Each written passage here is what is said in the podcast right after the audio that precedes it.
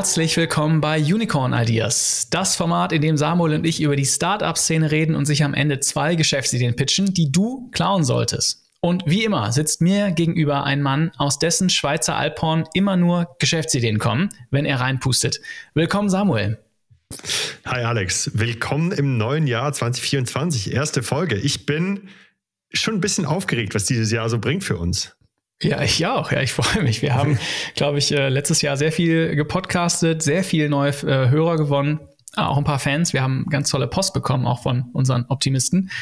Ähm, und ich wundere mich, dass du gar nicht auf meine abstruse Intro gehst. Ich frage mich, wie, wie abstruser muss ich werden, damit du darauf. Damit du ja, ich, ich glaube, bei mir ist es automatisch, wenn du wieder was über Schweizer Alphorn oder de, den zweitberühmtesten Mann nach Roger Federer in der Schweiz erzählst, dann, dann tune ich einfach automatisch aus. Das ist einfach so, so ein Hintergrundrauschen bei mir. Ja. Ähm, aber äh, wie gesagt, ich habe ja immer noch die Hypothese, dass du zu Hause so ein Whiteboard hast mit potenziellen Intros, die irgendwie Schweizbezug haben. Aber heute bin ich tatsächlich nicht in der Schweiz und auch nicht in Berlin, sondern ähm, ich bin ja heute auf der Insel.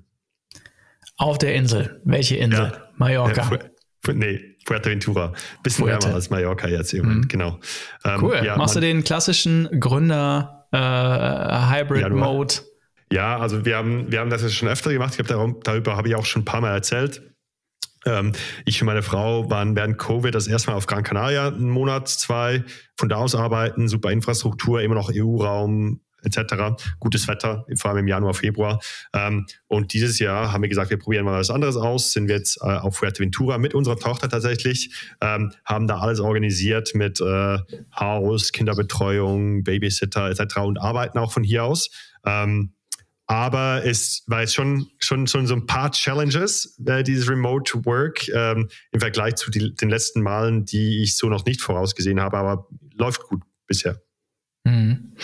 Ja, ich finde es immer, immer anstrengend, wenn man, ich finde das immer, jeder hat ja so ein eigenes Betriebssystem, mit dem ja. er oder sie arbeitet. Ja, also keine Ahnung, du hast vielleicht Kita oder du hast irgendwelche Abläufe oder was ja. auch immer. Und bei mir ist es so, wenn dieses Betriebssystem gestört ist. Ich mache mhm. dir mal ein dämliches Beispiel. Als ich von einem ähm, Windows-PC zu einem MacBook umgestellt habe, da konnte ich, da bin ich richtig fast aggressiv geworden, weil mein Betriebssystem war gestört. Weißt du, also ja. alles irgendwie, wie ich so Sachen mache. Ja. Äh, und genauso ist irgendwie keine Ahnung, auch im, im, Privaten halt, ja, wenn du irgendwas Neues hast oder irgendwie was Neues umstellen musst oder so, oder wir haben neulich die Kita gewechselt letztes Jahr. Auch das Mega. ist Sache, die mich immer so ein bisschen beschäftigt, ja, mehr als es eigentlich sollte. Also ich brauche mhm. auch so ein klares Betriebssystem und ich kann mir vorstellen, wenn du jetzt ein paar Wochen ähm, nach Fuerteventura gehst, dass du ja sehr viel von dem Betriebssystem ändern ja. musst. Genau, also dazu vielleicht zwei Dinge. Ähm, ich glaube, was du sagst, stimmt zu 100 Prozent. Ich, ich glaube, Routine ist ja immer so negativ konnotiert von vielen Leuten. Ich glaube aber, Routine ermöglicht extrem effizientes, effektives und auch kreatives Arbeiten. Denn wenn du halt deine, deine Routinen hast, die dir eben äh, kreatives, konzentriertes Arbeiten ermöglichen, ähm, dann, dann, dann wirst du richtig gut, ja. Aber sobald eben deine Routinen gestört sind, hast du immer noch super, also ich nenne das mal Mental Load, ja. Also du musst immer noch mhm. an 100 andere Sachen denken, die eben nicht in deiner Routine sind. Ähm, und das letzte Mal, als wir das in Gran Canaria gemacht haben, da waren wir in so einem Co-Living Space, super Internet. Wir hatten eine Babysitterin, zwei Wochen, die das super gemacht hat. Ähm, und da ging es ziemlich gut. Wir reisen auch immer so zwei, drei Tage vorher an, damit wir sicher gehen können, dass alles stimmt. Denn ich habe auch gegenüber meinem Team, zum Beispiel bei Journeyman, sehr hohe Anforderungen, was das anbelangt. Also ich sage immer, hey, Remote Work ist okay, aber ähm, das ist halt nicht einfach mit dem Laptop am Pool sitzen, sondern ihr braucht ein gutes Setup. Ich will, dass ihr gutes Internet habt. Ihr müsst das vorher checken, etc. Das heißt, uh, you have to walk, walk the talk, ja. Das mhm. heißt, diese Anforderungen habe ich auch gegenüber mir selber. Und das war dieses Mal schon ein bisschen heftiger jetzt, die erste Woche. Ähm, also, also ein paar Beispiele, wir hatten es als ein paar Curveballs. Ja, das Gepäck ist nicht angekommen. Erst zwei oh Tage je. später. Wir mussten erst mal irgendwie äh, Was? Neu mit, mit einem zweijährigen Kind kommt das Gepäck nicht an. Da bist du doch völlig aufgeschmissen. Ja, also wir hatten schon im, im äh, ist schön warm hier, ja, 20 bis 24 Grad. Äh, mm, wir okay. konnten ja waschen bei uns im Haus, das geht. Mm. Ähm, aber klar, also Edelweiß, äh, Swiss-Tochter, äh, hat unser Gepäck nicht geliefert. Äh, erst dann zwei Tage später mussten dann irgendwie Klamotten einkaufen gehen. Dann habe ich hier für unseren Podcast ein Kabel zu Hause vergessen, musste erstmal irgendwie einen Elekt Elektrostore auf Fuerteventura finden, der jetzt so ein blödes Kabel hatte für mein Mikro. Ähm, dann sind wir angekommen, super schönes Haus aber turns out, Internet ist gut, aber halt nicht überall im Haus und halt nur über so eine unlimited SIM-Karte muss man da noch eine Lösung finden. Ähm, ja, einfach, einfach so ein so ein paar äh, Räder im Getriebe, die dann gestört sind. Ich glaube, so zwei, drei gehen und dann kann man das gut lösen. Aber das war jetzt die erste Woche, Woche war schon heftig, auch mit mhm. Eingewöhnung mhm. in die neue Kita hier auf Fuerteventura, dann eine neue Babysitterin. Ähm, das war schon heftig, aber jetzt bin ich langsam drin. Ja, so drei Tage arbeiten und jetzt bin ich wieder voll drin. Ich fühle mich auch super, ähm, super gesund, viel Sonne, fühle mich sehr erholt. Ähm, aber ich glaube, das hab ich, haben wir ein bisschen unterschätzt. Und ein Main Learning von mir ist, wenn wir wieder mal sowas machen mit Kindern, dann mindestens zwei Monate. Ich glaube, sonst mhm. lohnt sich das halt nicht, dieses ganze Betriebssystem da wieder neu zu erfinden, sozusagen am neuen Ort. Ja, das stimmt. Wir waren ja äh, Anfang letzten Jahres in äh, Südafrika und da waren wir aber auch nur für, ich glaube, vier Wochen. Mhm. Ähm, und ich habe ähm, nicht so viel gearbeitet wie du. Also ich habe da ja. nur, ich hatte mir freigenommen und hatte nur gearbeitet, ja. wenn es wichtig war und oder ich es machen musste. Und das hat natürlich dann alles geändert, ne? weil dann, dann konnte ich halt mir richtig die Zeit klar. nehmen. Aber klar, wenn man es so macht. Ich habe, ja. ähm, um vielleicht mal zum, zum nächsten Thema zu kommen, wir haben Sorry, schon heute zweimal die, äh, das, die Schweiz in, ähm, erwähnt und jeder weiß es. Jeder, ich hoffe, jeder Hörer weiß es. Ein inoffizielles Ziel dieses Podcasts ist es, Nummer eins in der Unternehmertum Schwarz in der Schweiz zu sein. Und jetzt müssen wir alle deutschen Hörer weghören, ja, denn nee, jetzt rede ich nur zu allen Schweizer Hörern. Ja, ja. Und wir wissen alle, alle, die Schweiz, ja, da sind die Banken, da sind die Versicherungen, ja, da ist das Haushaltsnettoeinkommen ein bisschen höher, ein bisschen bessere äh, Zielgruppe als die Deutschen. Deutschen auch gut, ja, aber eigentlich wollen wir die Schweizer. Ja. So, jetzt können, ähm, jetzt können alle wieder äh, zuhören. Und ähm, wir haben es, äh, unser vieles Gerede um den Schweizer Podcastmarkt trägt langsam Früchte. Früchte. Wir waren ähm, fast in den Top Ten bei den Unternehmertum wow. äh, äh, in, der, in der Schweiz zwischen den Jahren und auf Platz 88 äh, in den Schweizer äh, Podcast-Charts. Also da ist noch viel, viel mehr Luft nach oben und wir geben, wir gucken, ich werde regelmäßig updaten. Ähm, ich habe auch ein paar Ideen dieses Jahr, was wir machen für den, die, um, um Schweizer Hörer zu gewinnen. Aber ähm, ich werde regelmäßig updaten, wo wir stehen. Okay. Das war ein kleines ja, Highlight für das Schweizer. Äh, ja, ich finde schon auch wichtig, und das sage ich jetzt als Schweizer, ich finde schon auch wichtig, dass wir auf dem Heimatmarkt in Deutschland äh, gut dastehen. ähm, aber es ist natürlich immer schön, ich, ich äh, finde es ja immer schön, wie enthusiastisch du den Schweizer Markt hier bearbeitest. Klar, wir müssen ja, ja. so ein bisschen aus unserer äh, ja. internationalen Kooperation, es fühlt sich nicht international an, aber es ist international, ja, Deutscher und Schweizer im Podcast. Da machen wir was drauf. Naja, ich habe cool. wahnsinnig viele Themen dabei. Ich glaube, du auch. Ähm, ich habe mir zwischendurch, zwischen den Jahren Sachen aufgeschrieben. Es ist so viel passiert irgendwie, obwohl es ja eigentlich die Zeit ist, wo man mal ein bisschen sich ausruhen kann. Davon habe ich auch eine Menge gemacht.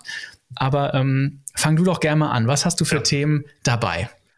Genau, also ich habe ähm, ich habe natürlich eine Geschäftsidee, ich habe meine Sache mit Fuerteventura, über die ich schon mal ein bisschen gesprochen mhm. habe. Ähm, aber ich habe so auch noch meine Ziele für 2024 mir so ein bisschen aufgeschrieben. Ich weiß nicht, ob du da auch was hast, aber ich würde mhm. da gerne mal so auf zwei, drei Dinge eingehen, ähm, die, ich für mich persönlich aufgeschrieben habe, die vielleicht auch für andere relevant sind. Ähm, und zwar einmal habe ich mir aufgeschrieben, ich würde gern mehr vom Gleichen machen. Ich habe, glaube letztes Jahr war für mich ähm, so generell da äh, war ich mit Journeyman unterwegs, mit einem Podcast, aber ich war auch sehr offen dafür, Neues zu, zu machen, Neues äh. Ich glaube, daraus ist ja jetzt Nexus Flow entstanden, äh, die nächste Firma, diese Beratungsagentur für Automatisierungen.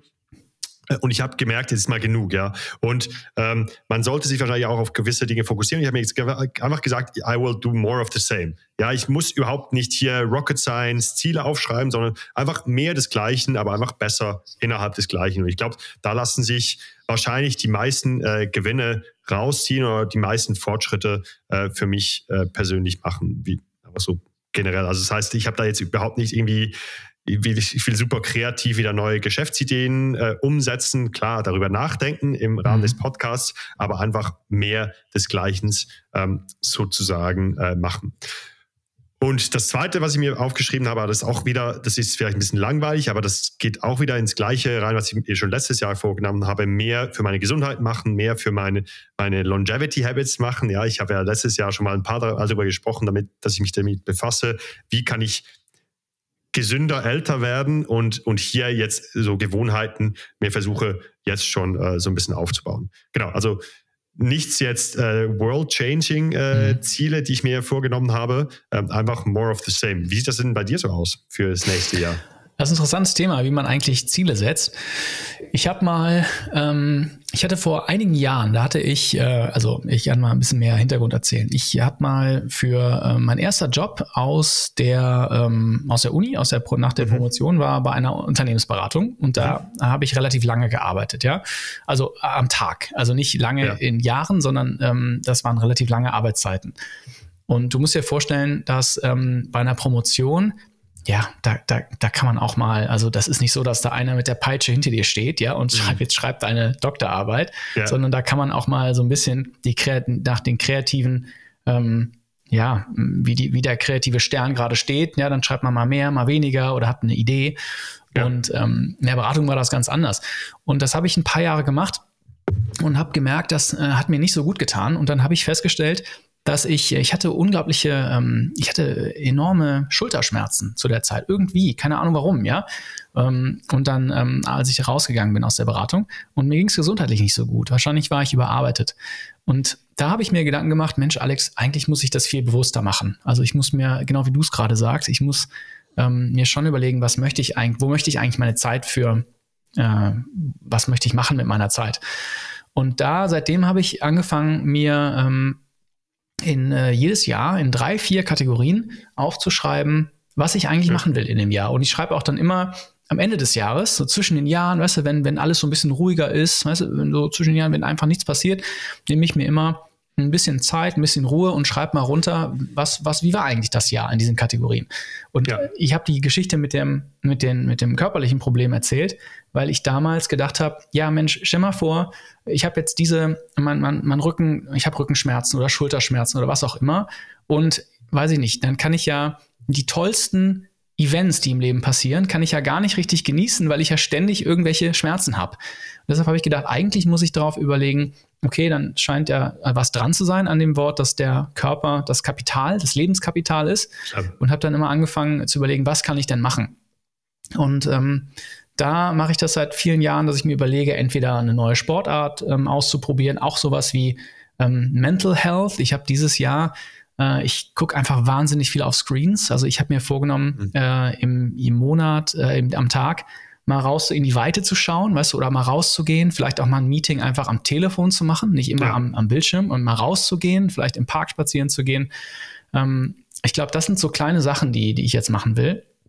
Und natürlich, äh, klar, beruflich, ähm, äh, digitale Optimisten haben wir vieles vor, ja. Ähm, und also, aber ich versuche das relativ gut zu, äh, diese Ziele versuche ich mir in diesen Kategorien ähm, äh, Körper, ja, also äh, mhm. Herz, also Familie, ja, wir haben beide Familie, das ist sehr wichtig. Dann natürlich auch ähm, der Job, ja, und ähm, auch ähm, ich habe ja also mehrere Jobs, einen Hauptjob und einen Nebenjob sozusagen. Ähm, und da versuche ich auch zu überlegen, was sind denn die wichtigsten Themen. Und mir hilft es manchmal auch in dem Jobthema, man wird so leicht abgelenkt und man denkt ja. okay, jetzt mache ich das, jetzt mache ich das, aber ähm, einmal im Quartal drauf zu gucken und sagen, was war eigentlich das, was ich gedacht habe, was das Wichtigste ist. Manchmal streiche ich auch weg und dann ist was Neues das Wichtigste, ist auch fein.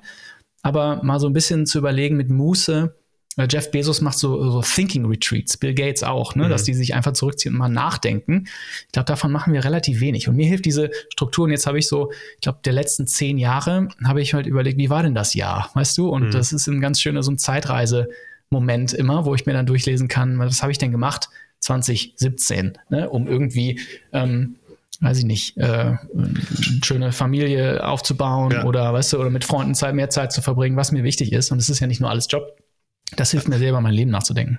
Schreibst du dir da so ein Word-Dokument? Also machst du dann immer so ein uh, Year in Review, Alex Morzak, äh, ja. Google Doc, eine Seite oder was? Nee, ich habe hab so eine, also ja, das kannst du in Google Doc machen. Ich habe so ein Google ähm, Sheet, wo ich ja. das dann immer reinschreibe und mhm. dann bin ich dann immer ganz ehrlich, ja, und sage dann, mhm. okay, das fand ich irgendwie, das habe ich nicht so gut gemacht, da habe ich mich verrannt, da habe ich irgendwie vielleicht zu viel ja. Zeit investiert oder habe irgendwie immer noch eine Erkenntnis. Ja, Sixpack steht da schon lange nicht mehr. Da ist etwa nichts mehr. Der Dad ja, das ist der Dad Bob. genau. Ähm, ja, aber das, ähm, das finde ich ganz gut. Das ist auch eine Art, die, ähm, die finde ich lightweight. Weißt du, die kann ich ganz ja. gut integrieren. Das mache ich dann einmal und das hilft mir so ein bisschen eine Perspektive zu haben. Weißt du, was ich spannend finde? Ähm, ich glaube schlussendlich, egal wie man es dreht und wendet, es kommt immer so ein bisschen auf die gleichen Kategorien runter. Ja? Ich wollte dich nicht fragen, was deine Kategorien mhm. sind. Mhm. Ähm, ich habe auch Kategorien. Also ich habe mir mal fünf Jahresziele gesetzt. Ähm, dann jedes Jahr mache ich im Dezember so ein kleines Review. Habe ich auch dieses Jahr wieder gemacht und dann schaue ich das auch quartalsweise an. Ähm, mhm. Und schlussendlich sind es genau diese drei, vier Unterkategorien, die, glaube ich, so ein bisschen universal sind. Ja, es ist einmal Job, beziehungsweise so finanzieller Erfolg, ja. Mhm. Ähm, also Job, klar, Erfüllung und dann finanzieller Erfolg. Das zweite ist irgendwie Familie, und Freunde, also so Soziales, also Job, dann Soziales und das dritte ist irgendwie Gesundheit. Und ich glaube, das war ja mhm. bei dir genau, das sind ja genau diese drei großen lebensdefinierenden äh, äh, Konzepte beziehungsweise Überkategorien. Klar kann man dann auch Unterkategorien machen, aber ich mache das genau gleich, ja. Also ich glaube, mhm. ähm, und es ist auch immer ganz gut, mal wieder rauszuzoomen und wie du gesagt hast, gewisse Dinge wegzustreichen. Ich finde auch, sich Ziele zu setzen und dann Ziele wieder rauszustreichen, ist überhaupt kein, ist, ist, ist ist kein Problem, weil äh, mhm. Prioritäten ändern sich ja auch. Ja? Dinge, die dir vielleicht vor einem Jahr zwar noch wichtig waren, sind ja jetzt dann nicht mehr wichtig. Ja, total. Also ich kann dir sagen, meine sind ähm, Gesundheit, also Körper, ja. Herz, also Familie und ja. Freunde, ähm, Karriere. Äh, ich habe auch einen, wo ich sage äh, Finanzen. Also was mhm. möchte ich eigentlich? Ich hatte zum Beispiel mal ein Ziel, dass ich ähm, besser verstehen will, wie Angel Investing funktioniert. Mhm. Ja, und dann hatte ich mal ein Ziel, dass ich sage, ich würde gerne ein, weil ich ja viel Zeit mit Startup, mit Unternehmen rede, auch mit vielen ja. Investoren, dachte ich, das würde ich mal ausprobieren. Und dann habe ich dann halt angefangen, mir ein paar Bücher zu kaufen und so und das äh, dann ja. auch ähm, äh, einige wenige Investments zu machen. Und das letzte ist Netzwerk, weil ich, äh, aber ich, ich ziehe sehr viel Wert daraus, ähm, auch mit Menschen zu reden und ähm, mhm. auch, in, soll ich mal sagen, ich finde es ein kleinen, da hat mir in der letzten Folge drüber gesprochen. Ich finde es einen persönlichen Cheatcode, wenn man ein Problem hat oder irgendeine Frage hat, die man gerade lösen will. Sei es, wie baue ich einen Newsletter auf? Ja, das hatte ich jetzt zuletzt. Oder ähm, keine Ahnung, wie baue ich ein Social Media? Vielleicht bei dir ist es jetzt eine Consulting. Wie close, wie verkaufe ich eigentlich in Unternehmen mhm. rein? Kann ich mir vorstellen, dass es eine Frage ja. ist. Und wenn man da mal ähm, vier, fünf Leute fragt und die mal, wie habt ihr es eigentlich gemacht, ähm, finde ich es total, äh, es gibt, es gibt diese 80-20-Regel dass man 80 Prozent der Sachen über ein Thema in 20 Prozent der Zeit lernen kann. Und die restlichen 20 Prozent, dafür braucht man aber 80 Prozent der Zeit. Ja. ja. Und das finde ich ist, wenn man das so interpretiert, ist es eine Superpower, weil dann kannst du einfach immer 20 Prozent, 20 Prozent, 20 Prozent und bist so ein total Generalist. Aber ich finde, ja. ich erlerne diese, diese, die, ich verbringe diese 20 Prozent der Zeit lieber in einem Gespräch mit dir oder mit jemand anderem, der es schon mal gemacht hat, als jetzt mir Bücher durchzulesen. Und deshalb finde ja. ich, ist das Thema für mich Netzwerk fand ich immer ganz gut, weil ich dachte mir, es ist doch eigentlich toll, mehr zu lernen oder Leute zu haben, die auch, muss nicht mal Business sein, kann ja auch mal Philosophie sein oder Astro Astronomie, finde ich gerade total spannend, ja. ja und da irgendwie. Ähm, so, ist, ist, Astronomie das mit den Sternen? Äh, ich, ich musste auch nachdenken. Ich glaube, ja. ich meine das also mit, mit, den Planeten. Also, also, du, also okay, wie stelle ich mir das vor? Hast du jetzt so Tarotkarten zu Hause und liest mir dann meine. ich meine das ähm, andere. Nee, das, das andere. Ich meine, Astrologie, so, warte mal, Astrologie ist Sterndeutung. Ah, okay. Und das meine ich nicht. Genau, das ist das mit den, mit den, mit den, du bist ein Skorpion oder so, ne? Oder ja, was? Genau. Ich meine Astronomie, also mit den Sternen. Apropos Sterne, ja. du müsstest mal nach Fuerteventura, Sternenhimmel, unglaublich, ja. Keine Light Pollution, du siehst einfach, du schaust hoch und es ist uh, wow. natural high.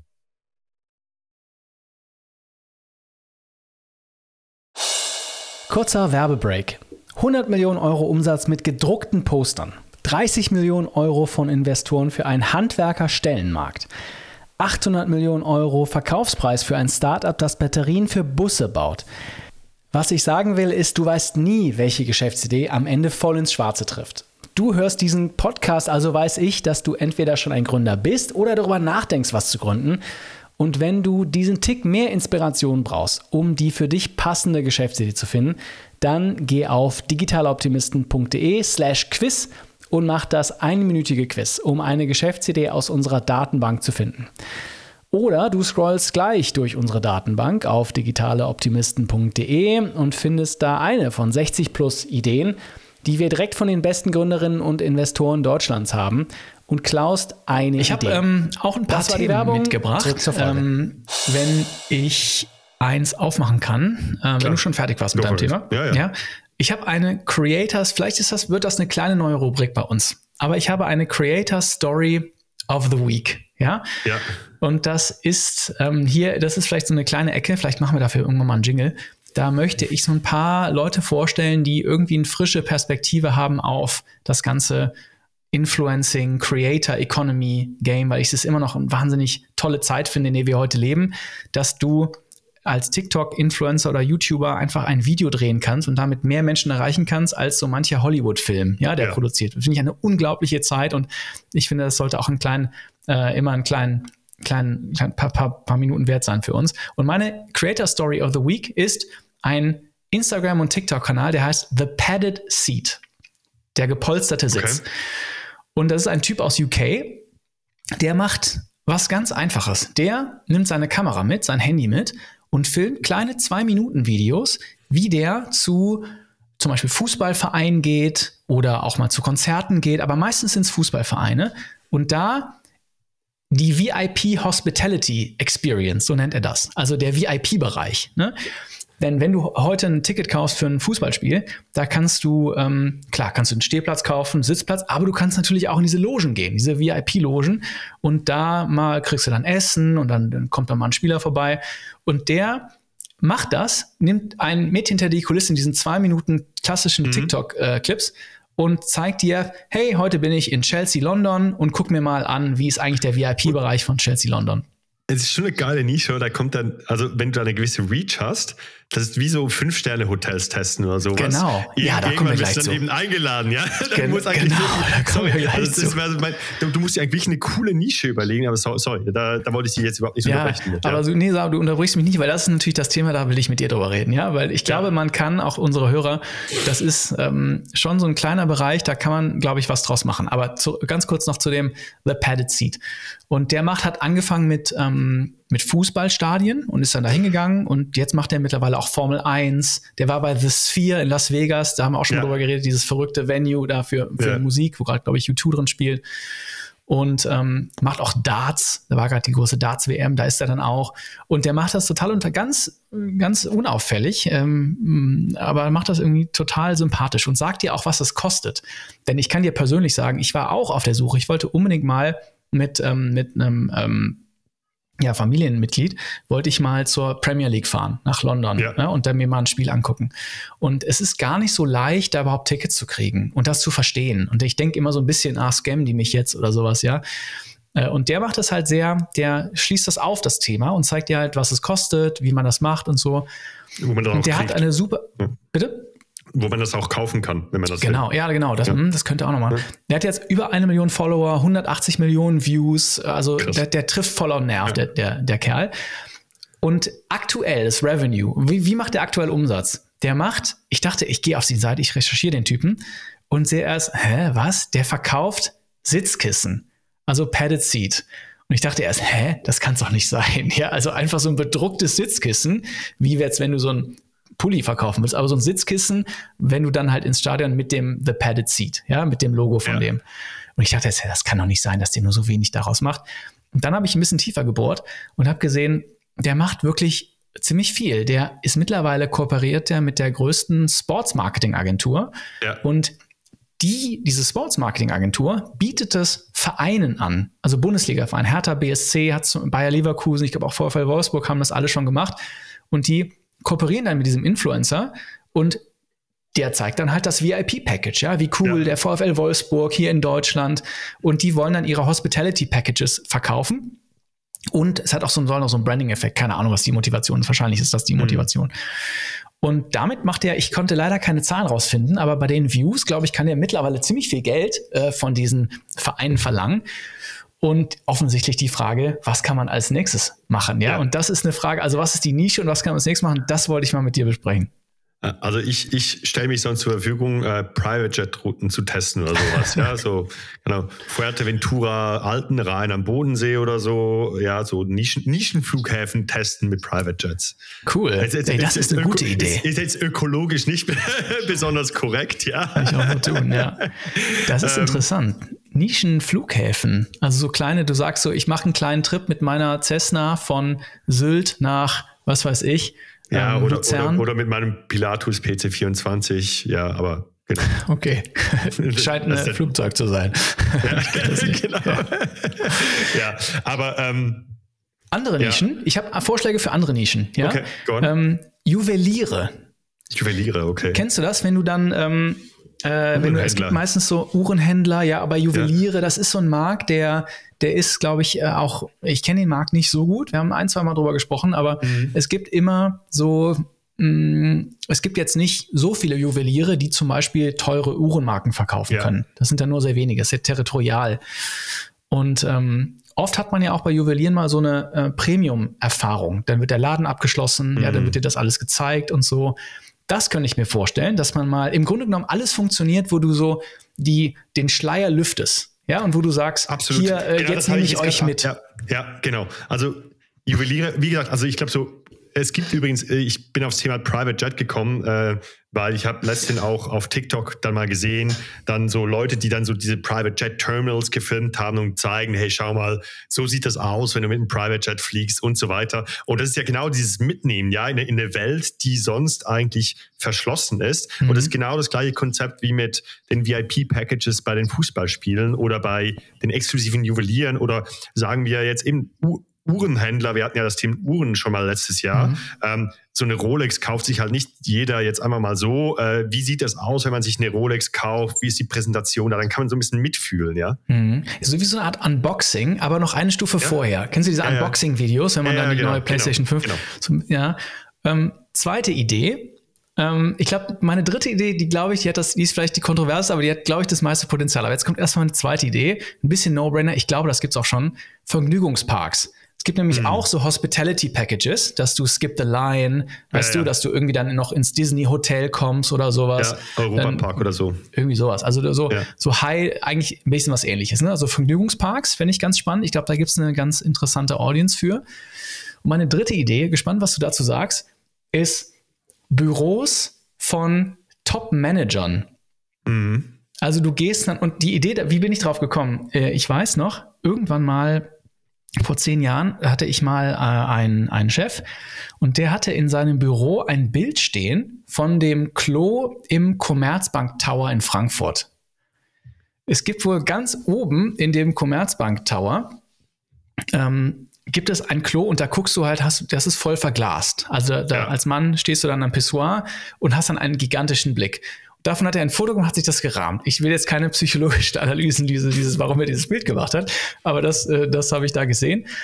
Und da habe ich so, als ich über diese Idee nachgedacht, habe ich so gedacht, ist es vielleicht nicht auch interessant, mal zu sehen, wie eigentlich Top-Manager ihre Büros einrichten, weißt du? Oder mhm. wie, ähm, was, was haben die dann da für, für Bilder? Was haben die vielleicht für in ihrer Karriere für, für Sachen äh, mitgenommen? Ja, also mal einen ja. Award bekommen oder vielleicht auch mal ein besonderes Gegenstand, der vielleicht vom irgendjemandem geschenkt wurde. Was, was ist die Geschichte dahinter? Ja. Ähm, weißt du, woran ich da in Deutschland sofort denken würde? Die deutsche Neidkultur, ja? Darf man, also mhm. weißt du, so, wie ist das denn jetzt, keine Ahnung, wenn jetzt der, keine der Commerzbank-CEO ein mega geiles Office hat, führt das dann nicht so zu, ist es nicht in Deutschland so ein Ding, dass dann Leute auch wirklich so neidisch sind und, und das dann den Leuten auch nicht gönnen wollen, dass sie jetzt so ein tolles Büro haben. Ich glaube, in den USA wäre das eher so, wow, der coole Typ hat, also er hat mhm. richtig hart gearbeitet, jetzt hat er so ein tolles Büro. Ich kann mir vorstellen, dass Deutschland und Schweiz eher so ist, wow, okay, wir sind hier alle im Open Floor, warum hat er hier seine 50 Quadratmeter Suite mit eigenem Gym oder sowas? Hm. das wäre ja. schön. Eigener Gym, ja. Ja, kann sein, kann sein. Keine also. Ich ganz ehrlich, ich habe ich hab nur, also ich habe mal, ähm, äh, ich kann, muss ja keine Namen nennen, aber ich habe mal mit dem äh, mit einem sehr hochrangigen Credit Suisse Mitarbeiter gesprochen, der jetzt schon lange nicht mehr bei Credit Suisse ist und Credit Suisse ist jetzt auch untergegangen und so, mhm. aber der hat damals direkt für den CEO gearbeitet damals.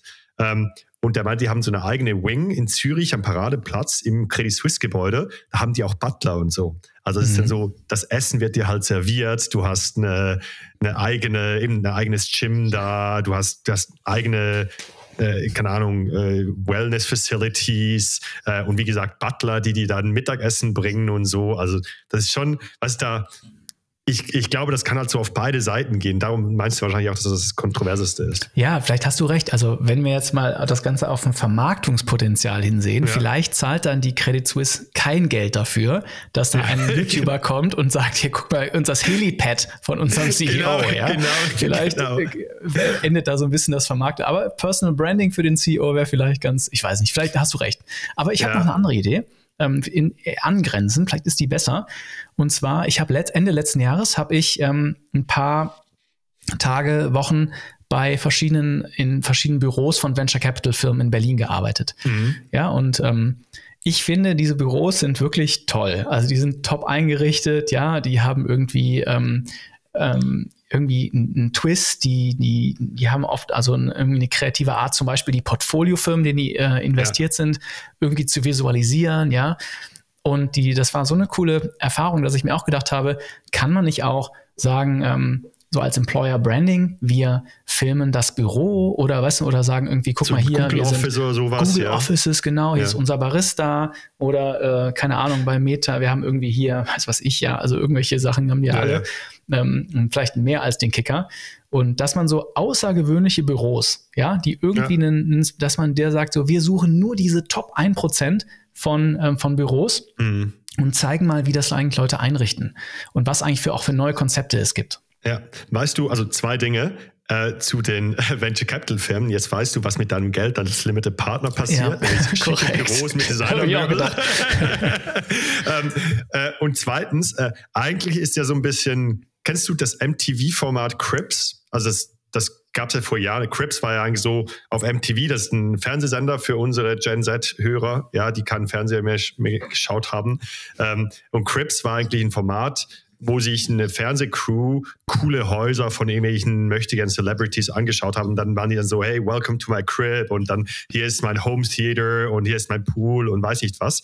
Ähm, aber das war ja eigentlich so ein bisschen der Vorgänger. Das ist nicht auch so ein bisschen, man, man sieht einen intimen Einblick in die Welt der Superreichen und ihrer Häuser. Und eigentlich jede Reality-Show mhm. bedient ja so ein bisschen dieses dieses Konzept ja auch irgendwie die Geissens oder sowas. Ja, es ist auch dieser Schleier von den äh, möchtegern Celebrities, wie die da äh, Urlaub machen oder wenn sich der, der Typ da wieder einen Ferrari kauft oder sowas und die Carmen dann. Ähm, mhm. Du bist ja, aber genau. sehr gut informiert, Samuel, über die ja, Geistens. Das habe ich jetzt überrascht mich jetzt ein bisschen. Aber Samuel, das ist vielleicht eine kleine Geschäftsidee, oder? MTV ja. Crips für, für Offices, die wir gerade so. Also Offices äh, finde ich cool. Offices finde ich spannend. Ähm, ich habe mir jetzt gerade auch zeitgleich überlegt, ähm, ich habe mir überlegt, was könnte ich für Schleier lüften sozusagen? Also wo habe ich mhm. Zugriff, wo andere vielleicht keinen Zugriff haben? Und ich habe mich jetzt gerade gefragt, ob so diese ganze Remote Working Culture, wie man das so ein bisschen macht, wie man das aufsetzt, ähm, ob das was sein könnte. Also ich könnte ja theoretisch eigentlich für jede Location, wo wir gehen, also wir gehen nicht in so viele Locations, aber eigentlich mit kleinen Content Pieces meine Best Practices teilen. So, hey, hier ist der Co-Living, Co-Working-Anbieter. Ähm, Hardware-technisch solltest du diesen Mobile-Screen nutzen und so sieht mein Setup aus. Und ähm, mhm. man ist jetzt nicht so exklusiv vielleicht wie eine Rolex kaufen oder sowas, aber es ist halt auch so eine Welt, wo jetzt so der 0815 Büromitarbeiter oder Handwerker jetzt vielleicht nicht so Zutritt dazu hat. Das ist super, weil wir, ja? wir, alle Leute träumen doch davon. Guck mal, ich ja. sitze jetzt hier im kalten Berlin, ja, ja? du sitzt da im Polo-Shirt in Fuerteventura bei 24 Grad und ich denke doch auch, Mensch, ein bisschen wäre ich auch gern wie Samuel gerade, weißt du? Also das ist doch ganz normal. Und dieses Gefühl zu bedienen, was gibt's da eigentlich? Und dann vielleicht, es gibt auch dieses digitale Nomadentum, die das, glaube ich, genau. nochmal auf die Spitze drehen. Aber wenn man das Ganze mal ich finde es eine ganz spannende Nische für Eltern, zu sagen. Ja, für Eltern. Genau, für Eltern. Ja, ja, ja, also das, wie ja. machst du eigentlich mit dem Kind? Ja, Mensch, wie ja. geht das eigentlich? Äh, Boah, das wäre, oh, okay, Alex, Next Million Dollar Idea, ja. Denn, also ich habe ja das, wir sind ja beide in so einer WhatsApp-Gruppe von anderen Unternehmern ähm, und da habe ich auch irgendwie rein, da war auch so die Diskussion über, über Remote Work mit Kindern und so und da hab, haben die Leute auch über die Kanaren gesprochen und ich habe dann gesagt, ich bin gerade da. Hey, ich habe mindestens vier oder fünf direkte Nachrichten im Anschluss gekriegt, wo mich die Leute gefragt haben, wie wir das machen. Krass, da ist es. Ja. Ja. ja. Aber du wolltest doch dich fokussieren, Samuel, hast du doch gerade gesagt. Ja, das das nicht. Aber ganz ehrlich, das muss einer klauen. Also ich bin mir sicher, wir haben, ähm, wir haben in unserer Hörerschaft, da gibt es Leute, die das auch machen ja. wollen, remote. Also irgendeiner muss sich das mal nehmen und da mal so ein, mit Eltern, also für wie Eltern das machen. Also ich glaube, das ist total, total relevant. Und es ist auch, ich, ich mag ist, wenn man so Ideen runternischt. Weißt du, ich glaube, ja. es gibt in, in 20, also jetzt mit AI, es gibt der, der, das, das Heil liegt in der Nische, glaube ich. Mhm, und ähm, deshalb sollte man. In der spezialisierten äh, Nische mit viel Know-how, ja, eben nicht dieses, dieses Broad, dieses Allgemeinwissen, das da draußen überall ja, ist. Mit Genau, ja. ja. Mensch, ja, das cool. ist ja eine coole kleine, ähm, schön, dass eine kleine Geschäftsidee draus geworden ist. Das ich, und vielleicht nochmal, um das nur abzuschließen, dieses Thema, ähm, wie nenne ich es, die Creator Story of the Week. Dieser Typ, dieser The Padded Seed hat natürlich noch gigantisch viel Monetarisierungspotenzial. Mhm. Ne? Der könnte ja Mega. zum Beispiel ein Reiseanbieter werden oder Partner mit einem Reiseanbieter und das Ganze vermarkten. Ähm, äh, und das ist, glaube ich, das Größte, was, was er machen kann. Und natürlich noch viel mehr auch in andere, in Musik äh, gehen und da mhm. einfach sich als, als, als Media-Plattform weiter vermarkten. Äh, ja. Also der, der hat ein ganz tolles kleine Nische rausgeschnitten. Ja, auf jeden Fall. Ja, cool. Ähm, nee, und wirklich, äh, ich glaube, da gibt es bestimmt noch weitere Nischen. Ich habe mir jetzt nur überlegt, hast, hast du dir mal überlegt, in welchem Bereich du äh, Sachen aufzeigen kannst? Wäre das vielleicht diese Offices oder? Also ich würde das, ja, ich habe auch, mh, hm, ich, ich, also das fand ich schon, ich glaube, für das Office-Thema fehlt mir so ein bisschen, mhm. wenn ich da jetzt ein Interior Designer wäre, ja, weißt mhm. du, wenn ich mhm. da ein bisschen mehr was erzählen könnte oder einen Toilettstuhl von einem Vitra-Stuhl äh, treffsicher mhm. unterscheiden kann. Ich glaube, dann hört es schon bei mir auf, weißt du? Ja. Mehr, mehr kann ich nicht. Und da habe ich nicht die richtige äh, Erfahrung. Ich glaube, für mich ist, wäre das, glaube ich, nicht, also mir fällt jetzt on the spot nichts ein, ja. aber ich würde auf jeden Fall das abonnieren. Also ich glaube, ich wäre ja. eher in der Rolle eines Konsumenten mhm. als eines Produzenten in dem Fall. Ich, ich glaube, das Ding ist, man muss sich eigentlich fragen, was mache ich eh schon in meinem Alltag? Und bei mir ist es jetzt eben dieses, dieses Ding mit Remote Work ähm, und das dann sozusagen zu Content machen. Ich glaube, es bringt gar nichts hier ähm, künstlich was zu erfinden, um sich irgendwie unique zu machen. Aber mhm. cool, aber auf jeden Fall mega, mega spannendes. Äh, äh, mega spannender Feind, den du hier hast. Ja, okay. Wenn das gut ankommt, dann mache ich ähm, nochmal, äh, mache ich das in der nächsten Woche vielleicht nochmal so ein ähm, Creator Story of the Week. Cool. Ähm, ich würde gern, wenn es für dich okay ist, mal meine Business-Idee bringen, denn ich habe ähm, mit dem ganzen Thema No-Code, Low-Code äh, was, äh, was ich gerne einbringen würde. Uh, Bist du ready? Mhm. Ja, ich bin ready. Ja. Also das ist ein, äh, oh, ich habe noch so viele Themen auf dem Zettel. Wir haben uns ein wieder ein bisschen verquatscht, aber mach gerne mal. Ähm, ich glaube, das Thema No-Code ist eines, was unsere Hörer am, mit am meisten interessiert. Deshalb ja. schieß los. Apropos Thema No- und Low-Code, äh, bevor ich jetzt da an meine Business-Idee reinsteige. Ähm, wir wurden ja eingeladen, auch mal bei einem äh, No-Code- und Low-Code-Anlass jetzt zu sprechen im Februar. Ja, habe ich gesehen. Erzähl ja, mal. Ja, ja also wir sind ja auch äh, bei Beides. Beides ist ein Coworking Space äh, in Berlin, ähm, auch Sponsor von diesem Podcast. Äh, und die machen im Februar einen äh, No-Code-Tag oder Workshop. Und da sind wir beide als Speaker mit dabei. Also, falls wir hier Hörerinnen oder Hörer haben, vielleicht kannst du das dann auch noch verlinken in den Show Notes, Alex. Mhm, ähm, ich glaube, eine richtig coole Sache, Sache für die, die uns mal auch persönlich kennenlernen wollen. Das stimmt, da sind wir. Ich glaube, ja. es ist Mitte am 19.02., gell? Genau, 19. Februar, richtig. Super, okay. Cool. Kleiner ähm, Shoutout. Aber was ist deine Idee, Samuel? Genau. Erzähl. So, also wir haben ja letzte Woche, ich habe ja letztes Jahr mit Nexusflow gestartet, dieser Agentur für äh, No-Code-Implementierung ähm, und Automatisierung. Und äh, habe jetzt auch schon mit sehr vielen potenziellen Kunden gesprochen, die nicht allzu Kunden geworden sind, aber so ein paar spannende Learnings. Und zwar einmal hat mir die Firma ähm, Avenir Group, das ist so eine Personal-HR-Beratungsfirma aus der Schweiz, da hat mir der Leiter der IT gesagt, hey, ist ja schön und gut, wenn ihr hier die neuesten Tools implementiert und, und Sachen automatisiert.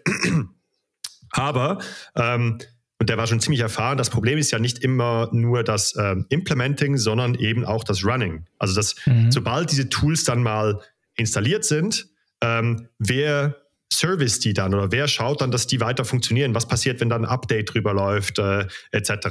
Ähm, und da habe ich sozusagen eine komplementäre Geschäftsidee entwickelt zu Nexus Flow. Ich nenne das Softguard. Ähm, und zwar ist das eine Software, oder eine Software as a Service, wo du alle deine Lizenzen von bestehenden No-Code-Tools sozusagen im, reinschieben kannst oder mit einer API anbinden kannst und die dir sagt, wenn sich was ändert. Ich gebe dir ein Beispiel. Ja. Äh, Airtable, das ist eine Datenbank, die ich bei mir bei Journeyman nutze.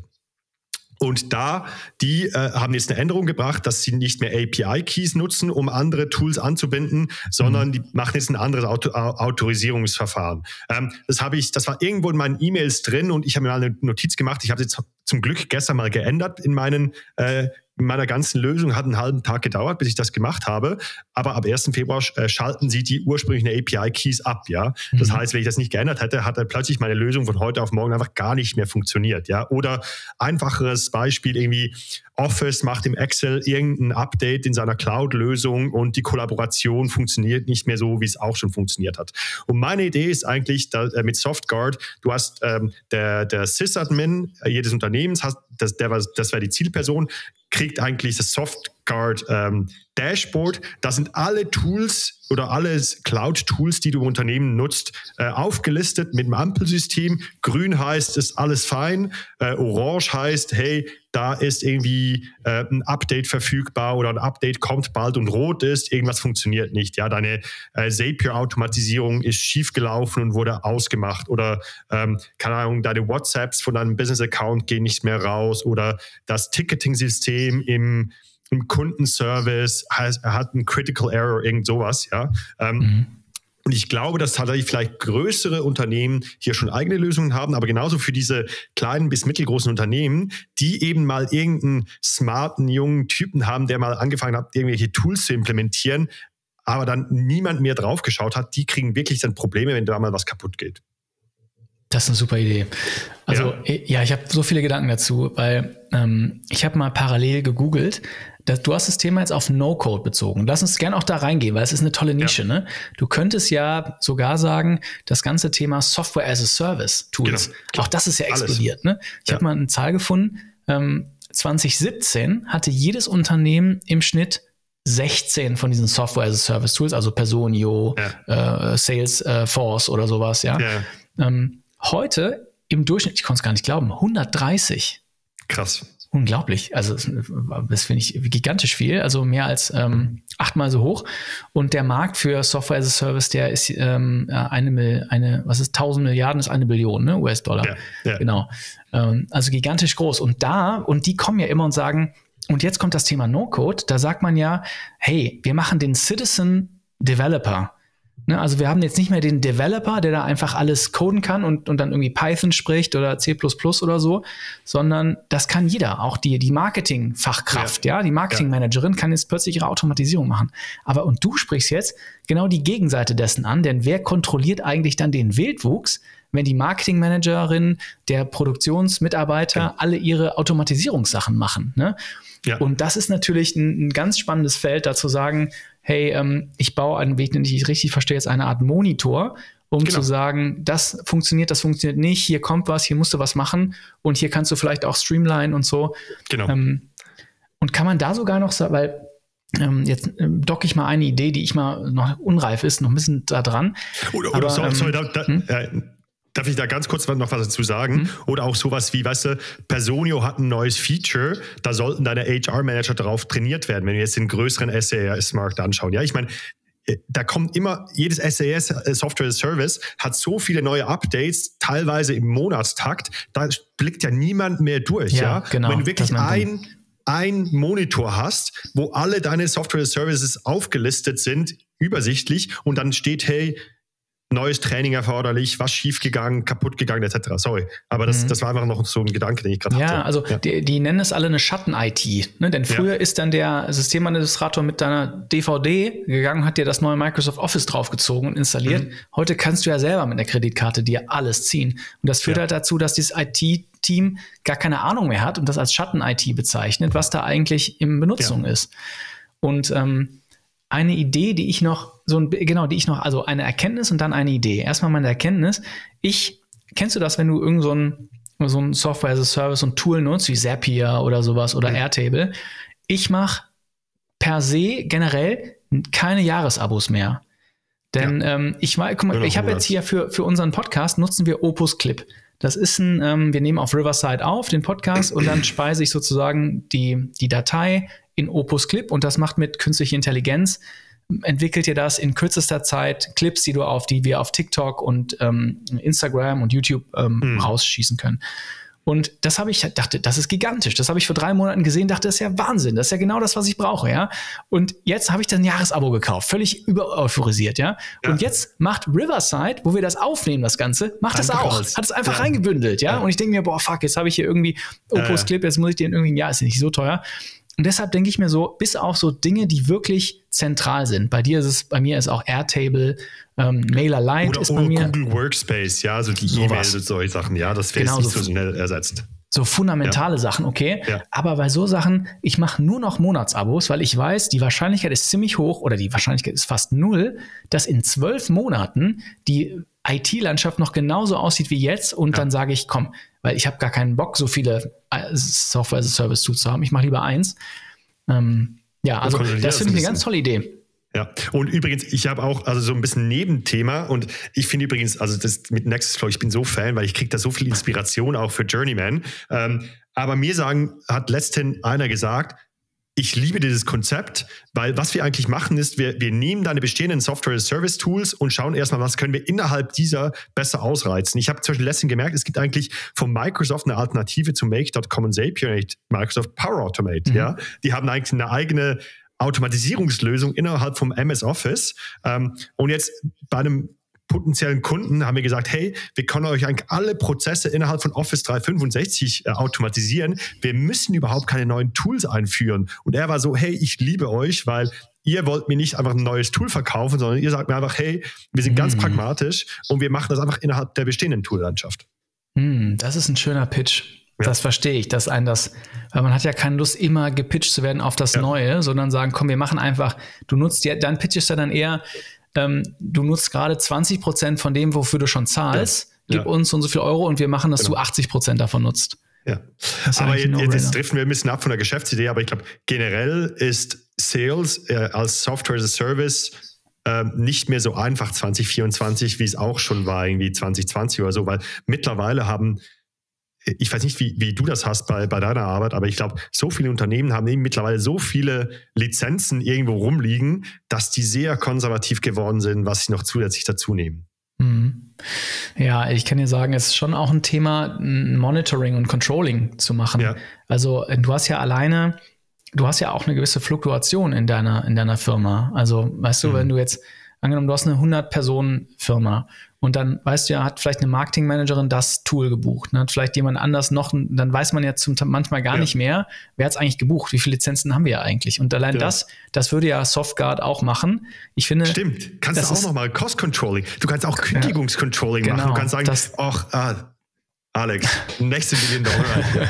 äh, übrigens eine heute, heute, mach, heute, machen wir eine nach, nach der anderen. Hier, also, ja, meine kommt ja. noch und die ist vielleicht ein kleiner Downer, wer weiß. Also, äh, aber ähm, das hat diese Idee, die du jetzt äh, da auch pitchst mit dem, mit dem interessanten Spin No-Code, hat ähm, Andi Strütz schon mal ge, äh, ge, ge, gepitcht hier im Podcast.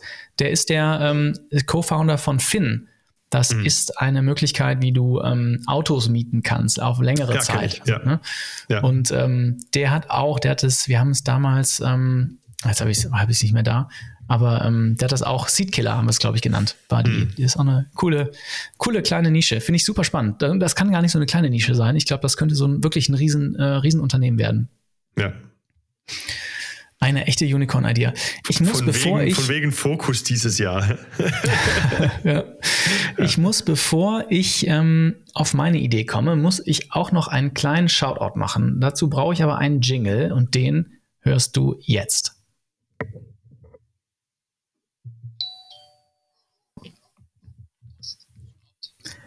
So, es sind die Post von Optimisten. Wir hatten sie lange nicht mehr, aber wir kriegen, ähm, ich freue mich immer über jede Post äh, äh, an alexander.digitaloptimisten.de oder ähm, auf LinkedIn oder wo auch immer. Und ähm, ich möchte mich herzlich bedanken bei einer Hörerin, Johanna, nämlich, die uns eine, uns beiden eine ganz tolle Nachricht geschickt hat zu Weihnachten. Ähm, äh, eine Karte, eine echte physische Karte. Allein das war schon. Auf Papier, äh, ja. Auf Papier, ich, handschriftlich. Ja, genau. ja. ja. Echt, äh, echt toll. Und ähm, Johanna hat so ein bisschen äh, beschrieben, wie sie diesen Podcast hört. Und sie äh, hört den Podcast, wenn sie, ach, das da, etwas, was wir beide sehr relatable finden werden. Nämlich, ähm, kennst du diesen Moment, wenn man sein Kind ins Bett bringt und äh, es dauert immer so ein bisschen, das Kind schläft nicht ein und sie hört in diesen Momenten immer unseren Podcast. Das heißt, bei, der, bei der Einschlafbegleitung sozusagen. Genau, bei der Einschlafbegleitung, ja, ja wie das auch ja. immer ist, welche, welche Kunststücke man da aufführen muss. Und ähm, das hat mich, äh, es war nicht so toll, dass ich einen Shoutout machen will. Und sie hat gesagt, und das ist wirklich was, was wir uns, wir haben angangs über Ziele 2024 gesprochen. Wir müssen unbedingt eine Folge aufnehmen. Wir haben es jetzt schon von ganz vielen unserer Hörer gehört zum Thema No-Code. Wir haben auch wieder darüber gesprochen, wie man eigentlich Dinge automatisiert. Mhm. Und mhm. ähm, Johanna beschreibt, dass äh, ihr Mann und ich glaube sie auch einen Zeithassel haben und sind sehr interessiert an dem Thema No-Code. Denn das ist ja genau das Thema. Wenn du nebenberuflich arbeitest, dann fehlt dir die eine Sache, nämlich Zeit. Und da ist, glaube ich, dieser, äh, wie ich Dinge automatisiere, wir müssen uns wirklich vornehmen, Samuel, vielleicht in einer der nächsten drei Folgen, sage ich mal, dass wir beide uns mal aufschreiben, wie wir eigentlich zwei, drei Prozesse automatisieren, wie wir das machen, ähm, wie wir es gelernt haben oder so, oder wie wir uns nach und nach das aufgebaut haben und uns dann einfach mal äh, unsere drei Prozesse vorstellen. Ich hoffe, das mhm. geht in Podcast-Format, weil manchmal ist es gar nicht so einfach zu erklären, ja, weil man dann halt ja. nicht was Visuelles hat, sondern nur die Stimme. Ähm, aber das oder, äh, wir müssen, wir müssen, genau, oder wir müssen beides sagen, sie sollen ähm, den Workshop oder den, den No-Code-Tag hey, am 19. Stimmt. Februar live genau. übertragen und aufnehmen. Und dann, äh, dann, dann kann man das auch nochmal nachschauen, was wir da gesagt stimmt. haben. Stimmt, das ist eine gute ja. Idee. Ja, da ja. können wir direkt zwei Sachen. Also das wollte ich nur sagen, um ähm, schöne Grüße äh, zu richten an Johanna. Gute Nacht an ihre Tochter und ähm, ich, wir freuen uns immer über Post an alexander.digitaloptimisten.de. Ja, das war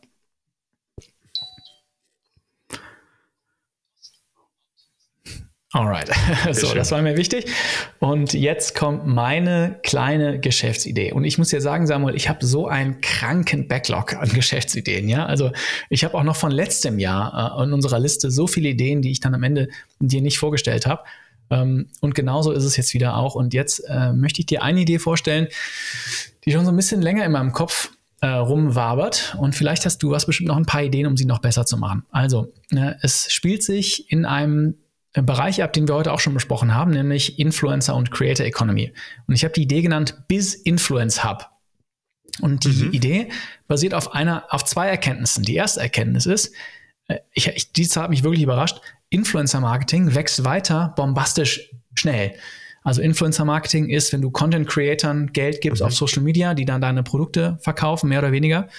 Und seit 2019 hat sich das Werbevolumen mit Influencer Marketing verdreifacht auf jetzt ja, 21 Milliarden. Und ich hätte nicht gedacht, dass es so krass wächst. Ja, ich hätte gedacht, klar, das wächst, aber es ist mehr als ich dachte. Und in, äh, also die, die, Unternehmen nutzen Influencer-Marketing mehr und mehr offensichtlich, ähm, weil natürlich diese, äh, weil Kunden, Konsumenten, Influencer halt ein bisschen mehr vertrauen als einer Werbung, die direkt von, einer, äh, von einem Unternehmen kommt. Und ähm, Jetzt gibt es aber eine Nische, die eigentlich gar keine Nische ist, aber die total unterpenetriert ist von Influencer Marketing. Und das, vielleicht hast du es vom Namen der Geschäftsidee schon erraten, ist das Thema B2B Influencing. Was meine ich damit? Also das sind Leute, die nicht halt eine Kosmetik in die Kamera halten mhm. oder irgendwie sagen, ich habe mir jetzt hier den neuen äh, Sony PlayStation gekauft oder sowas mhm. oder Tech Gadgets oder so. Also das ist B2C unter, also ne, Kundenprodukt, Endkundenprodukte, aber B2B. Influencer sind. Also zum Beispiel, welche CRM-Software ist eigentlich die richtige? Ja. Oder ähm, wie wir es ja ein bisschen machen, ja, kann, ja ich würde mich, weiß nicht, ob wir das sind, aber ähm, welche Automatisierungssoftware nutze ich eigentlich? Oder ähm, welches äh, Konto ist das richtige für, äh, für mhm. Selbstständige oder sowas? Also B2B-Unternehmen, die häufig auch, oder es kann noch nischiger sein, zum Beispiel Produ ähm, bei der Produktion von oder wie, wie ich Fabriken steuere, welche Software setze ich da eigentlich ein, wo es wirklich nur ganz, mhm. ganz wenige Leute gibt und ganz, ganz wenige, die es kaufen.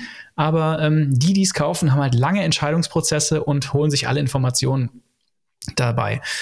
Und der Grund ist, wie ich auf die und warum ich glaube, dass es eine Nische ist. Ich war letztes Jahr in den USA und habe da mit einer Gründerin gesprochen, die genau das gesagt hat. Die hat ein B2B-Unternehmen äh, und die sagt, Mensch, ich will eigentlich authentische Stimmen finden, die ja. mein Produkt mal auch mal testen können und auch mal einen anderen, ähm, anderen Sprech finden, als jetzt, weißt du, ähm, immer nur der Werbesprech von dir selbst. Ja. Äh, und da, die hat es aber nicht gefunden, weil die Leute waren einfach nicht auffindbar. Weißt du, die, manchmal ja. gibt es sogar Influencer auf LinkedIn meistens, die verstehen sich gar nicht als Influencer weil die denken halt, ja, ich habe halt hier 30.000 Follower und bin irgendwie eine Autorität im, keine Ahnung, Produktivitätssoftware oder sowas oder irgendwie, weiß ich nicht, mhm. wie ich Supply Chain manage oder sowas, aber es ist viel zu nischig. Ich, ich, ich mache keine Werbung.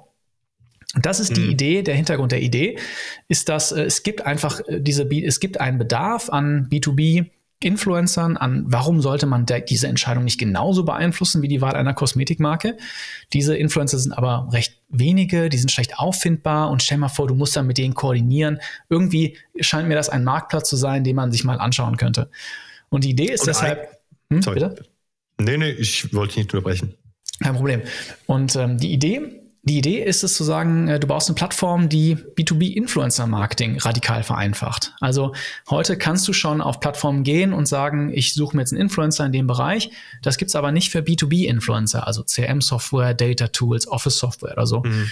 Und ähm, ich glaube, du müsstest dann Menschen mit großer Reichweite auf LinkedIn finden, die sich vielleicht noch gar nicht, noch gar nicht als Influencer vermarkten und mit denen zusammenarbeiten und ähm, die auch buchbar machen, also mit gestreamlinten Konditionen, mhm. um Unternehmen, die halt ja nicht so sexy sind, ja, trotzdem Möglichkeit zu bieten, auf diesen krass boomenden Marketingkanal mal zu setzen. Ja, eigentlich, also eigentlich eine Digit, also ständig eine Agency, ja. Du, du willst eigentlich eine Influencer-Agency machen, konkret für B2B ähm, Influencer im Softwarebereich beispielsweise. Ähm, und die dann über den Marktplatz buchbar machen. Wir haben übrigens mit, mit Journeyman auch das erste Mal mit einem Influencer zusammengearbeitet. Oh. Der hat gestern mhm. Abend sein Video gepostet. Und das ist natürlich klassisch B2C, ja. Das mhm. ist ein Handwerker, Makro-Influencer. Ähm, und äh, da, das geht jetzt ganz schön ab. Also wir haben jetzt die letzten zwei Tage schon mehr Sign-ups als die ganze letzte Woche. Also ist, äh, mal schauen, ob dann Echt? auch wow, was bei cool. rumkommt. Ja. Ähm, und der hat das immer noch individuell gemacht. Und Jetzt geht er über eine Agentur seit diesem Jahr. Und ich muss sagen, die Influencer, der macht das super, ja. Aber ich glaube, dem tut es gut, dass er so eine Agentur dann hat. Ich hoffe, der hört jetzt hier nicht zu, ähm, weil es war nicht immer so super professionell, wie jetzt das Ganze ablief. Ja, man hat gemerkt, mhm. Content kann er, aber so dieses Business, den Business-Teil konnte er dann mhm. nicht so. Und ich glaube, ähm, Genau, also das, sorry, das war erstmal meine Erfahrung. Und jetzt äh, bezüglich B2B-Influencer, ich glaube tatsächlich, da, da, sind die meisten auf B2B und wie du gesagt hast, halt verstehen sich noch nicht wirklich als Influencer. Und ich frage mich dann, ob man die dann auch dazu animieren muss oder sollte, dass sie mhm. auch auf anderen Kanälen dann ähm, ihren Content publizieren. Also wenn Sie jetzt zum Beispiel eine, kann man jetzt eine, du hast einen Sales-Influencer und der hat da einen Mega-Post über verschiedene CRM-Systeme geschrieben, sollte der dann auch mal einen kleinen TikTok- oder Instagram-Post machen, mm. wo er sozusagen ah. kurz was dazu sagt, ja. Und wenn, er, wenn er den Content eh schon hat, ich meine, das sagen wir ja auch immer, wenn du den Content eh schon produzierst, dann veröffentlicht den halt auch gleich auf allen Plattformen. Vielleicht brauchen die so ein bisschen Coaching. Vielleicht brauchen die B2B-Influencer so ein bisschen Coaching von den B2C-Influencern, wie man eben B2B ähm, äh, gut machen kann. Hey, das ist eine spannende Idee. Also ja. das, dann, ja, da, da sehe ich auch Potenzial. Das heißt, du nehm, gehst eigentlich du eher ein Trainingsmodul. Ja, Sorry. genau. Du machst dann so eine Art. Äh, da könntest du auch machen. Also wir haben ja ähm, hier bei Digital Optimisten im letzten Jahr sehr stark einen Newsletter aufgebaut. Ne? Mit, ja. Wir haben jetzt ähm, weit über 10.000 äh, Leute auf der Liste. Ja. Und ähm, allein äh, alleine, also meine, ich habe so eine These, es ist super wichtig für alle Influencer, wenn die jetzt auf LinkedIn sind, eine eigene Audience zu haben. Ja, also selber mhm. eine Liste zu haben und nicht nur davon abhängig zu sein, dass LinkedIn, der Algorithmus von LinkedIn, den Content an Leute ausspielt. Und allein da könnte man ja sagen, komm, lieber LinkedIn-Influencer, du hast jetzt 50.000 Follower. Ich helfe dir jetzt eine, einen Newsletter aufzubauen mit 100.000 Leuten und den kannst du dann so und so monetarisieren. Mm, und dann könnte man das auch mhm. dann öffnen sozusagen für Werbepartner. Also vielleicht ist das ein interessanter Weg, dieses, diese Frage zu, zu entwickeln, also an die, an die Influencer zu kommen, ja, und die eigentlich erstmal zu professionalisieren, bevor sie dann bereit sind, mit Unternehmen zu arbeiten. Finde ich eine gute Idee. Ja. Aber cool. Also ich glaube, dass ähm, das hat schon Potenzial und ich finde genau das, was du sagst, dass du eben nicht einfach den Cold Call vom ähm, Sales-Typen von, von der Softwarefirma kriegst oder irgendwie eine, eine, Werbung siehst von denen, sondern dass du eben einen Influencer, den du vertraust, ähm, bei dem halt einen Post siehst und dann das vielleicht ausprobierst oder kaufst. Das macht absolut Sinn. Mhm. Ich glaube, eh alle guten Sachen fangen ja erstmal B2C an und gehen dann, schwappen dann irgendwann ins B2B über, oder?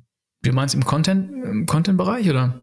Aber ich, ich glaube, viele Dinge, die wir so in unserem Alltag nutzen, kommen dann ein bisschen verspätet im B2B-Bereich an oder viele Dinge, die im B2C so Best Practice sind, eben wie man Produkte vermarktet sozusagen. Mhm. Ähm, ich, genau, so ein großer Trend ist, glaube ich, dass heutzutage viele B2B-Produkte nicht mehr unbedingt den, die Firma als Vermarktungsobjekt haben, sondern auf die Individuen zielt innerhalb der Firma, also wirklich so diese Buyer-Personas hat, mhm. ähm, dass da das Marketing sich sehr viel vom, aus dem Bereich B2C abgeschaut hat und ich glaube, der nächste Step wäre jetzt, wie gesagt, mhm. dass hier auch die Influencer sozusagen mit Content Creation nachziehen im Bereich B2B. Mhm. Cool, super. Dann haben wir zwei. Also wie immer, das ist der Call to Action für dich, lieben Hörer, liebe Hörerin. Ähm, geh jetzt auf Spotify, äh, da kannst du abstimmen, welche Idee die bessere ist. Wir haben immer ein kleines internes Battle. Wir können ja mal mhm. überlegen, wer eigentlich mehr von diesen Battles gewinnt. Ja, können wir ja. eine Strichliste führen. Aber dafür brauchen wir deine Stimme. Mhm, deshalb ähm, äh, bitte geh jetzt auf Spotify und stimme ab, was die bessere Geschäftsidee ist. Wie hast du deine genannt? Softguard? Softguard, Softguard. Okay, und ich nenne meine Biz-Influencer Hub. Ich habe noch so viele cool. Themen. Jetzt ist die Frage, ähm, sollen wir noch, wir sind jetzt genau bei einer Stunde, ähm, dann nehme ich die einfach mit in die nächste Folge, die machen wir nächste Woche ja. und dann gehen uns die Themen nicht aus. Genau. Cool. Super.